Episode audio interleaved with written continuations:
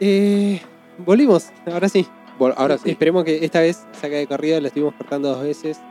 Eh, estamos probando equipo, eh, empezaron a cortar el pasto. Estamos sintiendo un eco, entonces quisimos ver si en la grabación eh, eso pasaba. En fin, cuesta, cuesta, ya no tenemos 20 años. Eh, no, y de hecho, hace siete años que salió este podcast, unos cuatro, cinco episodios, Cuatro. cuatro episodios, nos tomamos un recreo. Daredevil. Eh, zombies. Hablamos de ¿Cazafantasmas? eh, los cazafantasmas. Y se me está escapando uno ahora. Avengers, Y Avengers. Eh, la era de Ultron. la era Ultron. Que- hablar de la era de Ultron. No, qué buena, yo la reivindico. No, yo- yo- reivindico la era ya Ultron. No estoy para hablar de Marvel en general. Te saturaste. Bueno, y te acordás que hace siete años, eh, nada, era como que vamos a rockear por siempre, esto a nosotros no nos va a pasar. Sí, sí, sí, sí. Estábamos como no. lo que está haciendo Marvel es lo más grande eh, de la historia del cine. Está uniendo, está eh, trayendo el multiverso de los cómics. Y hoy yo medio que. No, No, sé, hoy- hoy- es como que no tengo el mismo no, claro, no, no. Hoy sale una nueva película de Marvel y vos decís, no, pero Hitchcock. No, es- esto lo hacía mejor Hitchcock. No, sí, está bien. Sí, no se sé. murió hace 50 años. No sé si tan así, pero me pasa que no tengo el. esa- esas ganas de. Por ejemplo, la primera película de Spider-Man, yo me acuerdo. Eh, yo ¿Hablamos de Sam Raimi o hablamos de, de la- Tom no, Holland? no, no, Tom Holland. Eh, yo me acuerdo que cuando salió, terminó. Terminé de trabajar, encima corté una hora antes. Yo estaba haciendo eh, home. eh, corté una hora antes y dije, bueno, me voy, me voy al cine. Y, y me fue al cine así como, como pintado solo. Yo la quería ver subtitulada, la quería ver en la sala Monster de Pilar. O sea, de Pilar hasta mi casa había una hora, hora y media de viaje. Y me fui en colectivo solo, la fui, la vi y me volví. Porque el mismo día del estreno, o sea, no quería que pase otro día. Eh, con la última de Marvel, nada, se estrenó hace una semana y por ahí, si tengo ganas, la voy a ver mañana. Bueno, pero pará, porque eh, No Way Home no Sí. te pasó lo mismo. No. Bueno, Spider-Man es, eh, es un personaje, un toque especial para mí. Pero, pero igualmente, tampoco es como que, sí, te dije, bueno, ves, cuando voy home dije, bueno, la vamos a ir a ver, está bien. Fuimos a verla a la sala que yo quería. Eh, yo saqué entradas antes, o sea, tuve como ahí una planificación. Pero sin embargo no tenía ese, esa sensación de, no, necesito verla el. Eh, en el mismo momento en que se está estrenando con todo otro grupo de gente, así, compartir eso. Eh, como que ya estoy más, estoy más maduro. Pero no es algo que te pasa en general con las películas de superhéroes, porque con Batman te pasó eso también. No la vimos el día del estreno, la Sí. vimos un fin de semana después, creo. eh, sí, sí, la vimos un par de días después. Qué poronga incalculable, ¿no? No sé todavía. Eh, Es una película de momentos, tiene algunos Sí, momentos. Igual, ojo, eh, en un principio, vamos a contarle a la gente, esto en realidad tendría que salir el fin de semana del estreno de Batman. Sí. Ese iba a ser nuestro, nuestro regreso. Dijimos, el altillo nació con Daredevil, va a resurgir con Batman. Más o menos como para seguir una sintonía, ¿no? Eh, pasaron cosas, pasaron muchas cosas. Y él una separación en el medio, no vamos a contarlo. No. Dale, acá estamos. co- como vos quieras. Lo que yo quería recalcar es que yo traté de ponerle la voluntad de decir, bueno, voy a venir preparado a grabar un podcast, me voy a ver todas las películas de Batman anteriores como para hacer un poco, viste, un, un pasaje ahí por la historia, ver cómo fue cambiando, cómo, cómo era la visión de Batman en los 80-90 para el público en general o para los productores de Hollywood y cómo hoy un productor de Hollywood ve o cómo se preparan para hacer una película de Batman. Eh, vi la primera y no pude ver.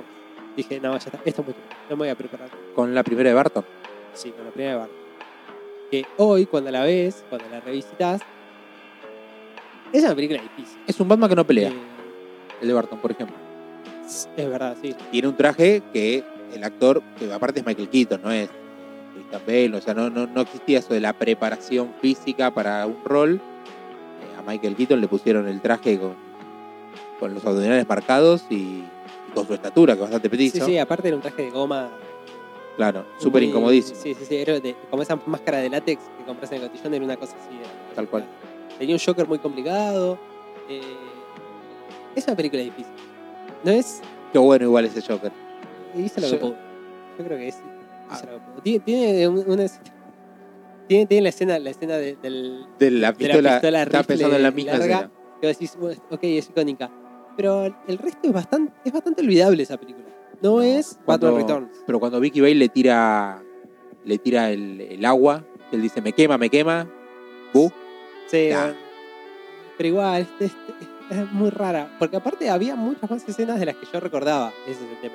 Claro. En el medio hay toda una historia mucho más larga y que es como que esto no, no- no- no tiene sentido. Nada de lo que está pasando en la película. Bueno, eso te iba a pasar entonces con la segunda de Nolan, con la de Heath Ledger, que es una película que uno se acuerda y dice, uh, qué peliculón, porque te acordás un par de momentos, Sí. eh, pero es una película larga y es una película bastante tediosa y rebuscada también.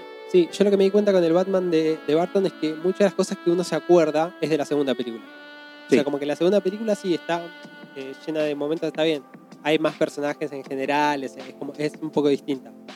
Pero cuando uno entra a acordarse de- del Batman de Barton y, y del Batimóvil y de un montón de cosas, en realidad se está acordando de la segunda película. La primera es como que es, es nada, es, ese Joker eh, encima en imagen ni siquiera, porque después cuando ves el desarrollo del personaje tampoco está bueno. Sí, que aparte es raro porque la segunda eh, tiene poco Batman. Creo que de pantalla tiene 13, 15 minutos en total. Es muy poco. Y, Eh, y tiene- una película de Batman. Claro. Este, y lo que pasa con. Ya no sé si igual, ya no sé si igual.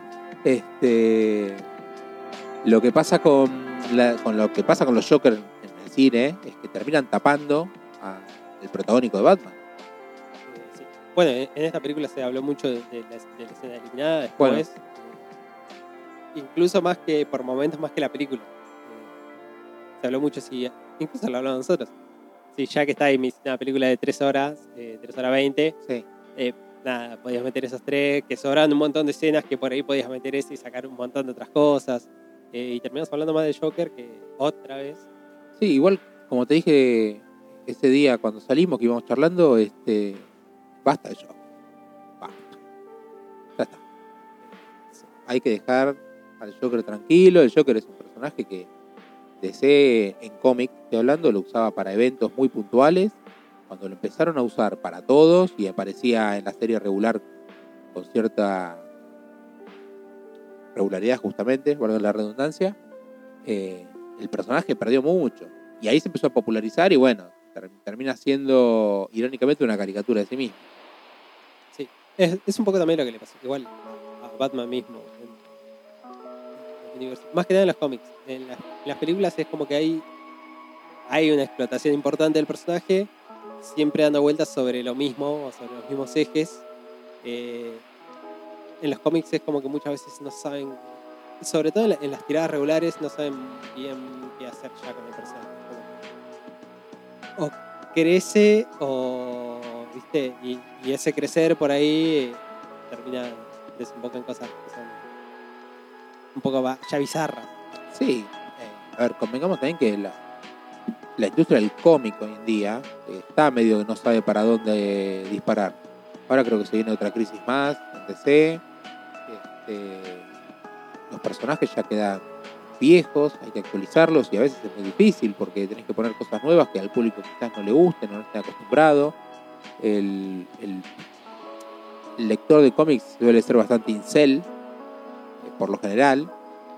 Eh, entonces ver, por ejemplo, un personaje de color En los cómics nomás. en los no bueno sí no, eh, en, en general no también pasa en el cine y todo pero en los cómics eso fue siempre medio de una característica del nicho Sí, de los nichos en realidad. Ahora, por ejemplo, eh, eh, saltó, saltó otra, otra vez una polémica con Doctor Who por, por el nuevo doctor, por la presentación del Sí, doctor, sí. porque ahora de repente es de color y es como que.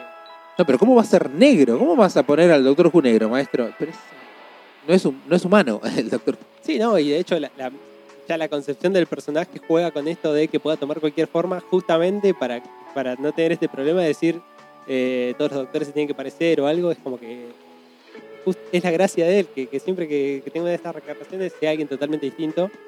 Eh, y bueno, nada, cuando hubo una mujer porque era mujer, ahora por- porque de color, eh, siempre hay como ese... La gente, la gente siempre va a encontrar algo para Sí, tal Siempre cual. va. Igual siempre me da la sensación de que mientras que si es una mujer, mientras sea blanca, va a ser menos grave que si ponen a un actor, a un actor negro. Siempre me termina dando esa, esa sensación. Porque si bien hubo un revuelo, más o menos después del primer capítulo, vieron que, que iba ser. bien. Sí, como que en la escala de. Sí, es como más complicado Sí. cambiar etnias que, que cambiar género, me parece. Bueno, la próxima va a ser una mujer de color y se, se- se va a pudrir Casi no, no, sí. al cuadrado. Yo soy fan de Doctor Who de siempre, mentira. Doctor Who tiene 60 años. Yo me di cuenta que. eh, que- Viste que la, la semana pasada. La, no, la semana pasada, no, la anterior, estábamos hablando de. de, de terror, de las películas. Que yo dije que había visto una película que estaba buena. Sí. Y que vos me dijiste, no, no la voy a ver porque, bueno, estoy gratis solo acá y me voy a poner a ver una película de terror. ¿Cuál era la película? Her House. ¿Era Her House? ¿Se llama Her Dem. House? Dem. No, Dem es la serie. Dem también es una No, serie. Dem, comparte una característica y es que los personajes son de color. Y me di cuenta que cuando eh, en una película de terror hay personajes de color, eh, me da más. Seguramente hay- debe haber algún dejo racista metido ahí si lo empezamos a analizar. Seguramente, o sea, pu- puede pasar. Yo lo que me di cuenta es que eh, la gente de color me da miedo. No, pará, Blanco. Dicho así es muy fuerte, ¿no? Pero las últimas películas que, que realmente me incomodaron, a mí me pasa algo que es que el terror me gusta, me gusta desde, no sé, desde que me acuerdo, que me gusta el cine, que me gusta el terror, y a lo largo de mi vida siempre me fueron dando miedo distintas cosas. Por ahí cuando uno es más chico es más fácil, por ahí, ¿no? Que, que las películas de terror como que tengan ese impacto. Hoy por hoy una película que se, que se basa en, en jumpscares o en momentos así, es como que yo ya la veo venir, ya no me, no me pasa nada, o sea, viste, ya te das cuenta. Hay momentos que están armados que decís, ah, bueno, acá tiene que pasar algo que es el golpe, y entonces como que Sí, ya lo estás esperando, no, no te pasa nada, entonces empiezas a entrar en otras ramas tipo de, de terror psicológico y- o fantasmas, pero también los fantasmas vistos de cierta manera, te lo tienen que ir presentando bien. Yo lo que me di cuenta es que cuando hay un personaje que, que tiene que dar miedo, si es de color me da más miedo, no sé por qué. Por ahí es porque no venía viendo tan, eh, tanto cine con, personajes de color eh, en esos roles, entonces como que digo, bueno, es algo. O por ahí porque muchas de las películas estas también tienen como cierta eh, influencia de, eh, por ahí, eh, culturas, culturas de África o cosas que son más desconocidas por ahí para mí. Y entonces como que se meten elementos de eso. Me había pasado en su momento con, con la, con la llave maestra, que no tiene personajes de color justamente, pero te meten todo este tema del vudú y cosas que yo por ahí no las tenía tan vistas en este género. Y dije, bueno, ok, esto me, me incomoda un poco más. Y después como que me volví a acostumbrar, ¿viste? Como que te vas acostumbrando, siempre tiene que haber otra cosa. Claro. Bueno, Ah, en este momento las, las personas de color no. Acá en, acá en Argentina no, no tenemos una cultura del cine hecho por afroamericanos, que en Estados Unidos mayormente es por y para afroamericanos, Black Protection, tal, porque hace unos años algún productor se le ocurrió decir, acá en las películas de negro no vende, no vende entradas, entonces dejaron de venir, porque antes se, se podían encontrar en cines, quizás no los más masivos, pero bueno, antes, viste, tenían, había salas, no eran cines de cadena como ahora. Dame un Eh, segundo que te voy a sí. googlear a ver si se llama exactamente Her House. Me parece que es His House. o His House. Porque mi inglés no es muy bueno, ¿viste? Y es como su casa, la película, pero... No, Her House no la encuentro. A ver, His House. Y bueno, y te- te- mientras buscas te, te- te sigo contando. Este, Es His House, His House, ¿no? sí, pero es su casa. No, Javi lo dice porque me, me mudé hace tres semanas a una casa nueva y el día de la mudanza me vino a ayudar y quería que yo vea eso. No, no, no había chance. Yo, de hecho, todavía estoy acostumbrándome a los ruidos de la casa. Yo estoy acostado y escucho que la puerta se abre y se cierra, que me abren los cajones. Así que bueno, lo soluciono tapándome hasta la cabeza, como haría cualquier persona. Es una casa vieja, ¿no? Es una casa vieja, sí, estamos eh, No a- sé si es una en este momento. Esperemos no en la casa, esperamos no Sí. decir nada que haga que enojar a. es una casa que eh, todo un lateral de la casa, o sea, todas las paredes de- del lado oeste, por poner algún ejemplo, eh, tienen eh, un revestimiento, de es madera, sí. Justamente, La habitación también, toda. claro, y hay como unos agujeritos en las paredes. Agujeros, donde ¿no? uno puede ver la, la pared que está atrás, en realidad. O un ojo. como en, eh, como en justamente. Este, bueno, entonces, eh, películas. Jordan Peele. Sí. últimamente, abrió un poco el mercado acá. Se, se le empezó a conocer el nombre. Sí, bueno, ahora se viene también. eh, yo para los nombres hoy estoy. eh, se viene la, la- la nueva película La Nube. Nope. Nope. Sí. Sí, sí. Get Out, qué buena película. As no lo vi todavía. Eh, el otro día vi As. ¿Qué te pareció? ¿La recomendás? Sí, está buena. Me pasa también. eh, me pasa eso. eh, la paso muy mal la primera mitad. Que me di cuenta que también me pasa con los juegos. La paso muy mal la primera mitad. La segunda mitad es como que ya estoy en plan. eh, bueno, dale, mandale. Eh, ya la premisa la tengo, ya sé más o menos qué es lo que me puede, lo que me puede asustar. Mandale para adelante con la historia y encima atrás de eso hay una buena historia. Justamente creo que eso es como el punto, el distintivo ¿no? de, de las películas de Jordan Peele. Que tiene, tiene cosas que te hacen asustar mucho, pero atrás hay todo un trasfondo. O sea, hay un argumento que sostiene la película. eh, entonces, en el momento que ya no te da miedo y estás medio fascinado con lo que está pasando, eh, hay una historia como para que sigas entretenido y, le sigas sacando jugo. Claro. Este. Es un tipo que viene del palo del humor, aparte. Es, es bastante extraño por ahí. En cierto punto el humor y, y el terror, sí. Danik McBride, por ahí, que fue el guionista de la última Halloween. muchas veces, igual, por ejemplo, en la vida, muchas veces nos hemos reído por estar nerviosos, por tener miedo. O sea, es como que yo creo que se juntan, tienen ciertas cosas en común donde se puede ir jugando.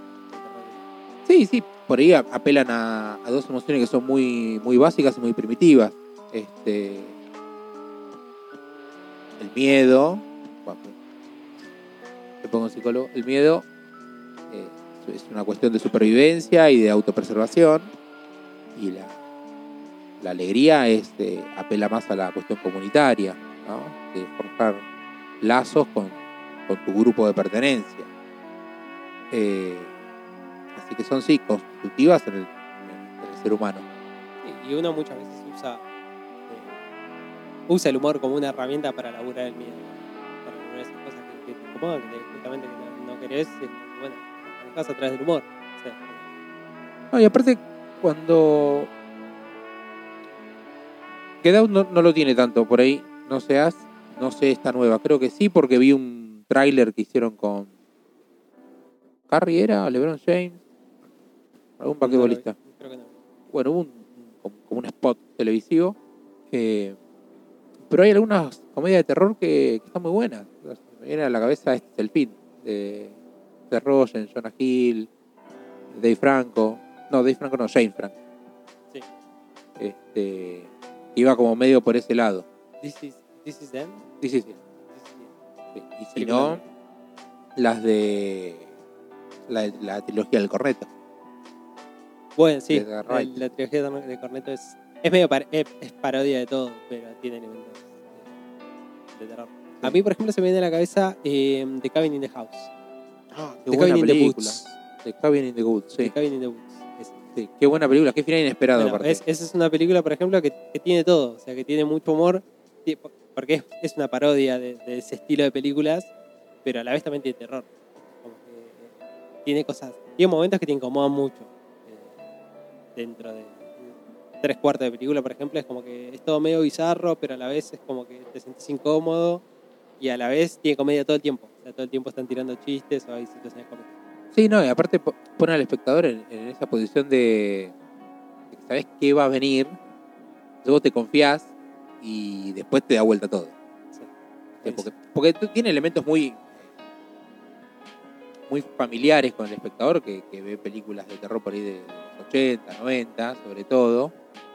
Este, entonces bueno, es una película más de este tipo y después se va, empieza a poner extraña. De hecho, el final con... Sí, es que justamente el- la premisa es esa, es, che, ¿por qué en, en todas las películas pasa esto? ¿Por qué en todas las películas se van a la cabaña? ¿Por qué en todas las películas están estos personajes? ¿Por, por qué siempre son todas iguales? Es como que ya desde la base es, eh, es- una vuelta de tuerca sobre eso. Entonces hay un montón de cosas que ya vos las conocés, están súper remarcadas, están súper este- estereotipadas, como para que vos digas, ah, es igual que cualquiera, o sea, es, igual que cualquier otra película de terror eh, de, clase B. Y, por atrás en realidad dice, bueno, pero es por algo son todas así. Eh, y es buenísimo. o sea, es- es- es muy fresca, fue muy fresca en su momento. Es como que no estaban surgiendo cosas tan copadas y, fue como una vueltita, ¿viste? Ya te digo, es una iteración más de, de ir un poquito más allá. Eh, y a mí me encanta. Es una película que me encanta. Josh Whedon, ¿no? El guionista. Ah, no, no me acuerdo ahora el, el director, estamos sin. Estamos, eh, no, Sin te- internet. tenemos internet, pero están todos los celulares ocupados. Vamos a empezar a sacar fotos y yo les voy a ir compartiendo bueno, en las redes cómo grabamos. Eh, espero igual, después la vamos a ir mejorando. Tengo- Entonces, retomando. ¿Qué tiene que hacer Warner con el universo de DC? Eh, la, la verdad es que, que no sé. Jamada debe. A ver, como diría Fantino. No, eh, no tengo la respuesta. Esa, esa es la verdad. Te voy a ser sincero, no la voy a caretear. Eh, no sé qué tiene que hacer, porque es, es un universo que ya para, para mí arrancó torcido desde el vamos. Sí, nació muerto. Sí, es como que arrancó con muchos quilombos. Sigue teniendo quilombos. eh, tiene un Flash que está ca- cada, cada dos por tres está preso. eh, ¿Entendés? Es- hay, actores que ya no van a interpretar más sus personajes. Hay otros que sí. eh, hubo un reboot de, de- de todo lo que es el Suicide Squad. O sea, es como que de repente la primera película nunca existió y venimos con esto. Eso ni. Más raro todavía. La película existió porque los personajes se conocen de, Sí, de la primera rarísimo. película, pero, pero al mismo tiempo no. Es, rarísimo. Es más, si le hubiese buscado alguna explicación media bizarra, eh, para mí es como que, bueno, ok, te reís y la dejas pasar y decís, porque vos por atrás entendés todo lo que pasó de verdad, entonces, que- pero viste ese enganche de fingamos Sí, demencia acá y, no y pasó sigamos. nada. es- no, no, esa película no. Es, es raro, es raro. Más que nada, si la ves después, ponele, no sé, la ves de acá a un par de años y, y no estabas tan fresco con, con todo lo meta que estaba pasando en Warner, eh, es un montón de rarísimo. Y no, sinceramente no sé, no sé si tampoco eh, cuáles son los- las próximas películas, qué planes tiene. Es como que, más allá de lo que ya está pactado, eh, más allá de Aquaman, eh, de Flash, tenemos otro Batman, o sea, tenés como que tenemos Hay otro Batman. que tampoco- hay, no sé bien dónde está ubicado. Hay dos dando vuelta. sí, ¿esto es un, es un universo paralelo o va todo junto? ¿Es el futuro? ¿Es el pasado? Ahí también es como que. Por ahí esto está definido y yo la verdad que no lo leí en ningún lado, entonces como que no tengo data. Pero estoy medio perdido con todo lo que está pasando. Estoy medio perdido igual con el cine de superhéroes en general. Lo, lo vuelvo a decir. bueno, pero es, la pandemia. La pandemia como que me sacó un montón de, de, de cosas. No, que en realidad como que me desconectó de un montón de lugares en la- en la- que yo solía estar o que yo solía consumir. eh, desde páginas web hasta charlas con amigos, hasta, mo- hasta moverme en la calle y ver de, de- de lo que estaba hablando del subte. Es como que me desconecté un poquito de ese mundo. Entonces voy, a- como que voy agarrando a medida que tengo ganas de ver algo, de... Ya no voy tanto al cine. eh, nada, antes iba una vez por semana al cine. hoy en día ir al cine es una experiencia traumática. Tenés que ir a, sí, no a enojarte. bien, no. Se- Yo veo las películas rompió- subtituladas, no hay se rompió el contrato social. En el cine está lleno de pelotas. Sí, sí, es muy complicado. Lamentablemente es así. Sí, sí, sí. Entonces como que escapé de ese mundo, estoy en, en- en el videoclub, tipo lo, que va apareciendo.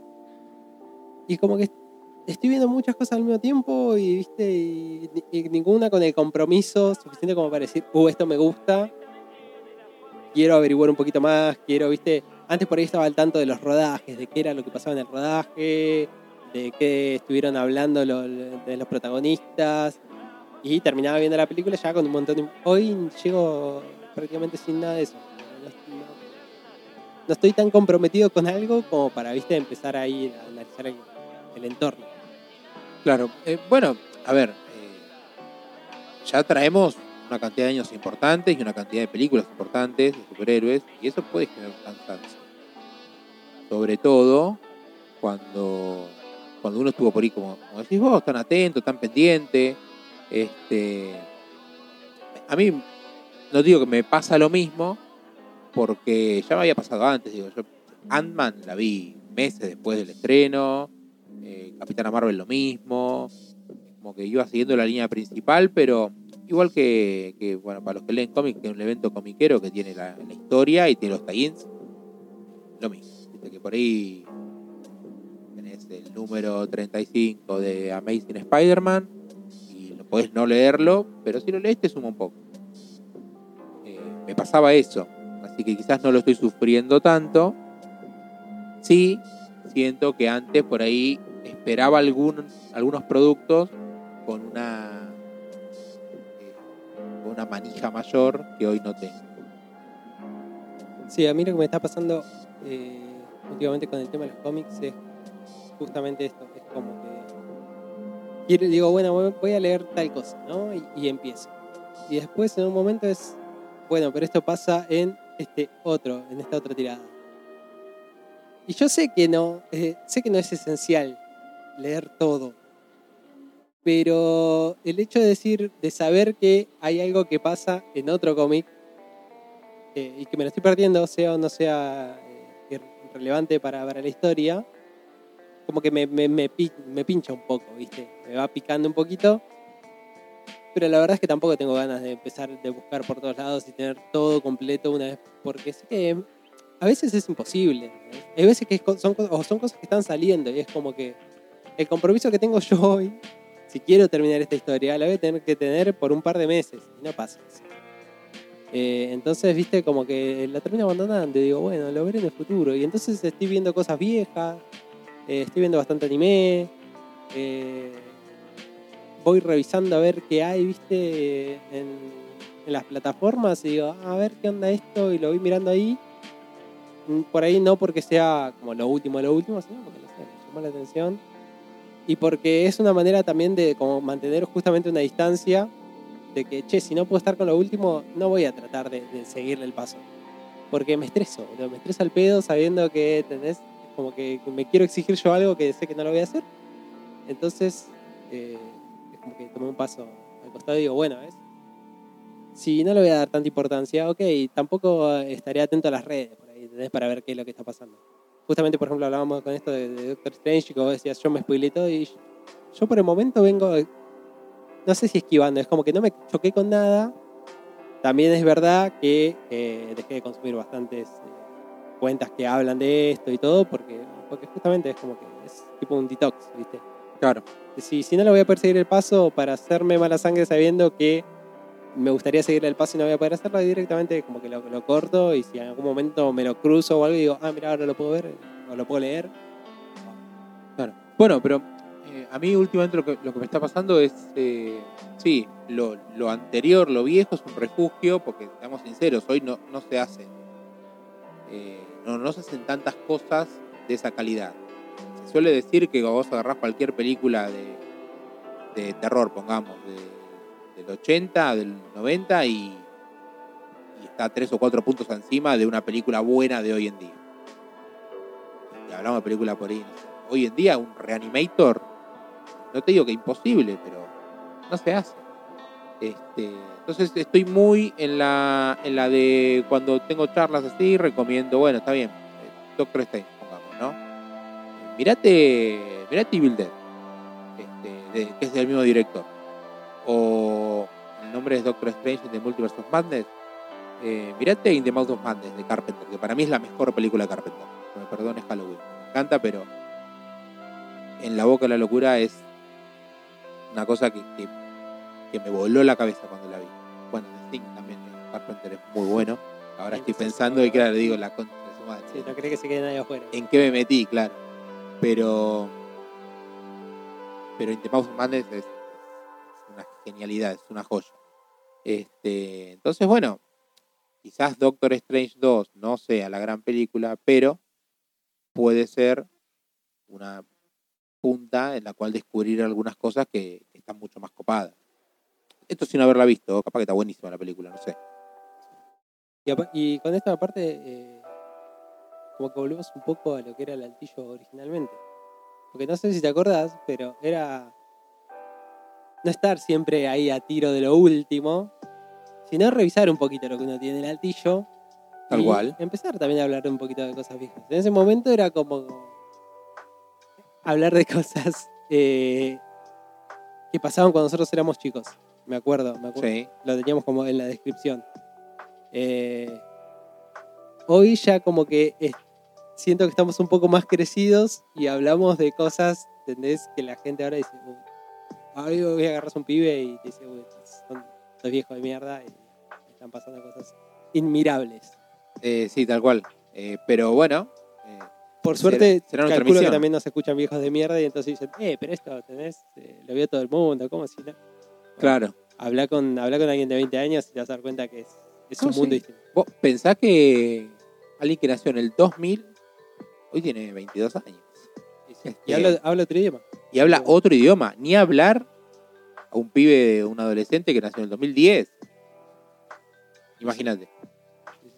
Estoy pensando algo de los 90 que por ahí nosotros hicimos, esto lo vimos, ahora no se me viene ninguno, ¿no? Pero Los piojos. ¿La bueno, otra vez? por ejemplo, eh, sí, pero bueno, ese es un ejemplo. Yo estaba pensando algo más tipo en películas o algo que nosotros hablemos ahora y es como que nosotros lo vimos y lo vivimos en el momento, ¿entendés? Es como, por ejemplo, eh, eh, como la amenaza fantasma, eh, episodio Sí. episodio 1, 2001, 2001, 99. No, 99. Eso yo me acuerdo que eh, es un bajón ahora decirlo, pero esa fue mi, mi- mi trilogía de Star Wars, ¿no? Porque, porque fue la que yo viví, tipo, es- después, bueno, vino la otra, pero que mejor ni hablemos de esa. Pero es, es como es, esa que yo tenía la sensación de, che, voy a ir a ver una película de Star Wars, porque yo no vi en el cine las anteriores. Y por ahí hoy un pibe de 15, de 20 años lo ve eso como, como, como quien ¿entendés? se mete a investigar cosas súper retro, ¿entendés? como a, a ver un pedazo de historia, ¿entendés? a ver la película porque sabe lo que marcó y lo que pasó y todo, pero no por la película en sí. Y en su momento, cuando yo la consumí, yo la consumía por, la, por el propio hecho de ir a ver una película de Star Wars. De que era el- lo, lo último, lo de lo último de Star Wars que, que ibas a estar viendo. Y es distinto, o sea, verlo así. Terminator. Bueno, ¿ves? Hasta la vista baby. Decirle a un pibe de 15 años de hoy, que es un pibe grande ya, 16, hasta la vista baby. Por ahí sí sabe que es una frase, pero no bueno, sabe ¿ves? dónde pero sale. por ejemplo, eh, Terminator, eh, en el momento en que vos la, la veías, era porque era Terminator, ¿entendés? Era porque por los efectos especiales, era por la historia, era porque, porque era innovadora, porque, porque traía un montón de cosas que a vos te llevaban a ver la película. Y por ahí un pibe de hoy que ve Terminator lo ve como revisionismo, ¿entendés? Lo ve porque sabe que fue importante o algo y quiere ver qué, qué había ahí, ¿entendés? O, por- o por- o porque eso fue importante en su, en su época, ni siquiera ahora. Claro. Es algo que lo toma y lo toma más como un archivo histórico, por decirlo de alguna manera, que por el hecho de, eh, de la película en sí, de decir, uh, mirá, me gusta. E incluso toma valor por eso. Vos la estás viendo y vos por ahí la ves y se le cae algún pedazo de película y vos decís, ah, pero esto en su momento era re innovador. ¿entendés? Y, la ves ya con otro- de otra forma, la ves con otros ojos. O sea, Sí, es, tal cual. De hecho, es lo- otro acercamiento que tienes hacia la película. la, vi una parte hace, hace unos días y los efectos eh, resisten hasta el día de hoy. Y porque había mucho también bastante efectos espectaculares. prácticos. Es distinto. A ver, Hoy, hoy es una pantallita verde. no eso. quiero, claro, estaba por decir lo mismo, no quiero caer en esa, pero hoy la cosa es descartable. Hoy es todo ya y la culpa la tiene internet y, y, ¿viste? Puede ser. Eh, Yo lo, a- a mí lo que me pasó eh, viendo el otro día el tráiler de Avatar, la nueva- la nueva Sí, película no de vi. Avatar, miré ese tráiler y para mí el, el CGI, o sea, el, todo, todo esto es una pantallita verde. Es como que se acostumbraron tanto a hacer películas de esa manera que no le ponen bonito. Porque vos ves Avatar, que también es puro CGI, y es espectacular el tráiler. Bueno, O sea, es espectacular el real- O sea, es como que está puesto. Como que ahora se sabe que es CGI, entonces, eh, bueno, ya está. La gente va a saber que es CGI. Y no, eh, como que le falta un laburo extra. Y siento que Avatar es justamente eso: es, es usar el CGI para tratar de que la película se, se vea real, se sienta real. Y, y es, es otra cosa. Posta, ese trailer es otra cosa. Es, Bueno. es- es una clase de comenzar. en las películas de superhéroes, eso se, se está notando mucho. Black Widow, Spider-Man Way Home, Justice League, son películas de 200, 300 millones de dólares de presupuesto que, que se ven feas, que se ven mal. Sí, se ve artificial. O sea, se, se ve con ganas artificial. Eh, todo lo que es iluminación, ¿viste? ¿entendés? En- como que los filtros que tiene la película, no, como que no te la acercan a la película, ¿entendés? Es como que te falta por ahí, no sé, por ahí porque tratan de asemejar a que algo sea, tenga un estilo entre comillas más comiquero, eh, no sé, la, la verdad es que no sé por qué lo hacen así, pero sí- siento como que les falta un- una capa de amor ahí, un poquito de tratar, viste, de ponerle un poco que vos digas, la gente cuando mira esto dice cuánto es CGI y cuánto es real. Y no, como que No. ya, ya hay como una convención de que como va a ser todo CGI, bueno, si la gente ya lo sabe. Y, como, y yo creo que ellos saben, la gente igual va a pagar la entrada. Porque, Sí, por ejemplo, Black Widow, la escena donde Yelena hace explotar el- la hélice del helicóptero es vergonzoso. Bueno, yo te hablaba el otro día de Moon Knight. Eh, Moon Knight tiene escenas que son, son bastante duras. Eh, en Twitter vas a ver detalles, vas a ver un montón de detalles de, oh, mirá cómo hicieron esta partícula que está acá, que se ve de un lado y en la otra escena, se- y muchas cosas así. Y yo no sé si lo tan fino. O sea, yo no sé, hay cosas que no sé si no le presto atención o, o no sé darme cuenta o en realidad mi cabeza me lo está negando o qué, pero ya hay cosas que en el momento que estás viendo eh, no te llaman tanto la atención. Después por ahí en un análisis fino sí. Claro. Pero incluso yo, que soy así, de no prestarle mucha atención, eh, hay todas escenas en las montañas en donde se cae. Se cae, se cae bastante. Eh, Leo, a todo esto, ¿no? Sí. Nosotros nos presentamos, no dijimos eh, qué vamos a hacer, no dij- hay un montón de cosas. Ahora, se me acaba de caer la fecha. Bueno, eh, Empezamos así, lo empezamos al revés y terminémoslo así porque es un, porque es un piloto, al fin y al cabo. al fin y al cabo es un piloto, no sabemos si esto va a estar publicado. Enfrente mío tengo Sí, sí, a Javier Masikov. Y enfrente mío tengo al señor Leonardo Bombelli. Ahí va. Somos el Altillo Podcast. Nos van a encontrar cuando. Nos van a encontrar eh, en el Altillo Podcast, que ya lo pueden encontrar, de hecho, está en Spotify. Esos eh, cuatro episodios del 2015 están todos subidos. Nos van a encontrar eh, principalmente en, cual- en cualquier eh, gestor de podcast, si lo buscan, porque ya figura, yo ya me encargué de eso, así que está en todos lados. No tenemos, eh, esto lo estamos hablando ahora, esto es producción ahora. No vamos a tener cuenta de Twitter, no vamos a tener cuenta de Instagram. No lo vamos Pueden- a. Pueden usar un hashtag si quieren, pueden poner hashtag el altillo podcast y seguramente yo lo voy a leer y se los voy a comentar o Leo lo va a leer y también lo va a poder responder y esa va a ser nuestra vía de comunicación básicamente. Puteadas, agradecimientos, comentarios varios. Sí. Se acepta todo. ¿Saldremos en Twitch alguna vez? Quizás en el futuro. quizás Para el mí futuro. un- una, vez, una vez al mes por ahí podemos hacer. Cuando me crezca el pelo, porque me corté una peluquería que no es la mía de confianza y ¿Y me, la vuelta? me mataron. No, en otra. No, no, en otra. Eh, Esa era mi peluquería de confianza. Y estaba cerrada. Eh, me destrozaron. Pues, yo, yo me corté el pelo, de hecho, también. eh, Venimos con eso. Em, ¿Qué te estaba diciendo? Lo de Twitch. Em, para mí podemos salir. Yo le explico a la- gente que estamos grabando en la casa de Leo. Estamos eh, con un equipo móvil, o sea, todo lo que está acá eh, lo traje yo desde mi casa y ahora le dejo la mitad de las cosas, las otras me las llevo. Em, para mí, si salimos por Twitch, aunque sea una vez al mes, tenemos que grabar desde mi casa ¿Puede ser? Sí, sí, se puede hacer. por, por tema de equipos. Se puede, se puede. O podemos grabar desde acá afuera. Y grabamos desde Con la bordeadora del vecino. Sí. y todo. Podría ser. Para mí, si estamos en Twitch, salimos. Y grabamos el especial que es en la terraza en vez de altillo. No es mala la idea, ¿eh? Hay que seguir hablando cuando cortemos. Esto lo vamos a ver después. Eh, gente, eh, nada, la verdad, eh, hace. Yo personalmente hace como tres años que no grababa nada. Leo, pues no sé. también Lo mismo. Lo mismo. Y la última vez fue. Bueno, En el medio de todo, todo, pandemia, eh, casamientos, separaciones, mudanzas, más mudanzas. eh, se cayó Luna y USDT también, subieron las criptos, bajaron las criptos. eh, nada, la vida en general es lo, lo que va pasando. Pero estoy contento, estoy contento de volver. y sí, porque las cosas se siguen acumulando en los Y no, saltillos. y no teníamos idea de qué íbamos a hablar. No, esto fue todo. Prendimos el micrófono y dijimos, ¿de qué Todo impro. Y todo bueno, impro. Eh, Eh. Y era también un poco la idea, de hablar un poquito de, de lo que va pasando. Antes de irnos, ahora me acordé. Antes de irnos, poquito sí lo quería traer. Eh, leí al- a gente en Twitter, ¿no? Sí. Eh, esa gente hermosa que debate, sobre todo en Twitter, debatiendo sobre mm, una famosa escena de un escritor que a vos te gusta mucho, de un- un- uno de sus libros más conocidos. La orgía en la alcantarilla, vas a decir. Sí. Eh, ¿Hay alguna. vos tenés. ¿Lo interpretaste de alguna manera en el momento que lo estabas leyendo? Porque yo vi, vi como las dos campanas. Gente que dice es un error, gente que dice está totalmente de más, gente que dice, pero si vos venís leyendo más o menos la novela, eh, no es que sea un momento súper lindo, es un momento que tiene como cierta lógica media justamente morbosa y como incómoda, que también es, un libro de terror, es, parte de, todo ese momento.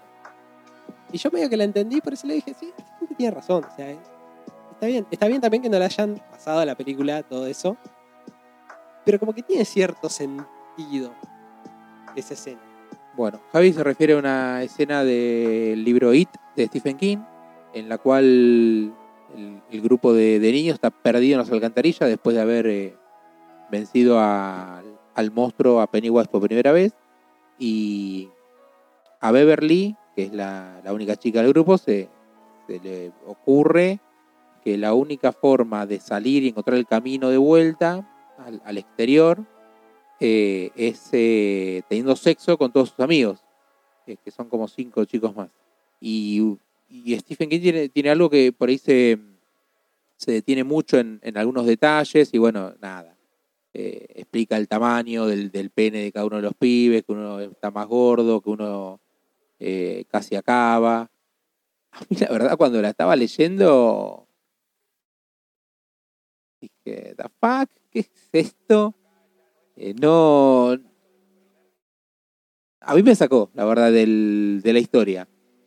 No, no, no lo entendí. No, no, no entendí qué quiso hacer. Creo que él tampoco.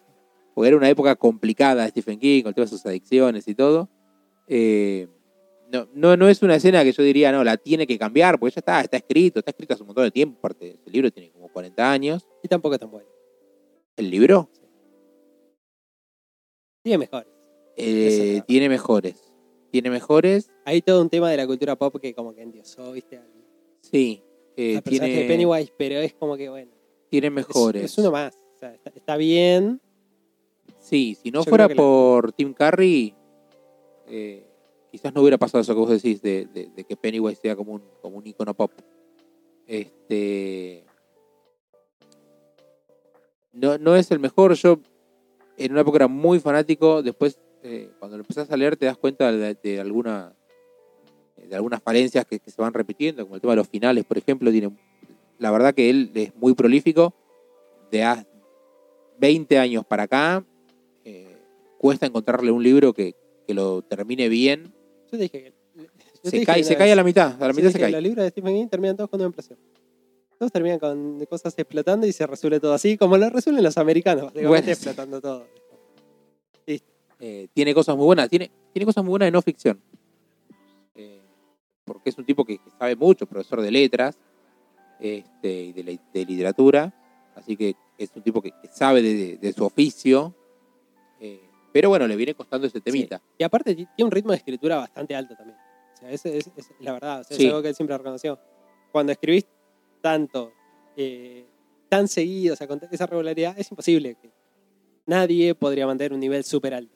No, no, no, no, ya te digo, es muy prolífico, Pero eso a veces les juega en que están contra. copadas, tiene cosas que tiene tiene cosas que están muy buenas, eh, pero como todo, como Messi, o sea, no, no todos los partidos son un 10. O sea, y es el mejor del mundo, entonces imagínate. Sí, obvio. No, perfecto. Eso, eso estamos de acuerdo. La escena en sí, eh, a mí me, me pareció que no, que no cuadraba en el libro tampoco. Cuando la leí me, me sonó raro y lo leí hace mucho tiempo. ¿no? Este, Ahora, ¿vos pensás que Stephen King es un abusador y es un pedófilo, como se hablaba en Twitter? Y y esto nah. esconde algo más. No, no, para mí está pasado de merca. Cuando escribió eso. Eh, porque me dan justo las fechas, me, coinciden. Este, nada, estaba metapala y, y bueno, salió eso. De hecho, él siempre estuvo el mito. En realidad, él lo, desmintió, pero en algunas entrevistas también como que le dio la derecha de que, no me acuerdo si era Cuyo o los Tommyknockers, eh, que él no se acuerda de haberlo escrito. Lo tiene borrado. Eh, entonces, bueno, no- Yo nunca sabe. creo. No se sabe de qué Yo bolsa. Elijo creer ¿El qué? que, que no se acuerda de, de haberlo escrito. y- y- Es una gran anécdota, obvio, ¿no? ¿no? Estaba jalando en los bosques y volví con un libro bajo el brazo. ¿Y esto dónde salió? Eh, pero bueno, no, no creo que sea un abusador. No quiero recibir ninguna carta documento. Ok, ok, ok. Eh, nada, listo entonces. Eh, eso sí, lo quería, quería tener tu opinión sobre eso en- Tendremos mucho Stephen King en este podcast. y mucho Twitter. Y mucho Twitter, obviamente. ¿O Sí. no? Vamos a hacer una sección que sea Lo que pasa en 10 Twitter. minutitos. Sí, Bueno, podríamos. me gusta. Bueno, Bueno, Javi, un gusto volver con la frente Es verdad. marchita. es verdad, salieron. espe- espero que lo disfruten. Eh, no este en particular, sino espero que disfruten del No, podcast a lo largo, a medida que vayamos tomando ritmo. Van a ser más estructurados los próximos. Quédense tranquilos. Esto era un piloto. Queríamos ver cómo funcionaban los equipos, cómo funcionábamos nosotros. Estamos Sí, un poco escuchen. oxidados. Ahí va. Aplauso para vos, Javi. Tenemos que esperar que termine porque no sé cómo se corta. Eh, perfecto, entonces. eh, Nos estaremos escuchando eh, cuando aparezcamos. Tampoco les quiero decir regular. O sea, no me quiero comprometer a nada todavía. A medida que vayamos con el rodaje, no les voy a decir vamos a salir cada tantos días, vamos a estar en tal lado. Se van a ir enterando eh, cuando hay un episodio nuevo. Mi nombre es Javi Masikov, y acompañado del señor. Leonardo Bombelli. Y esperemos que disfruten, chicos, y que sean felices. Hasta la próxima.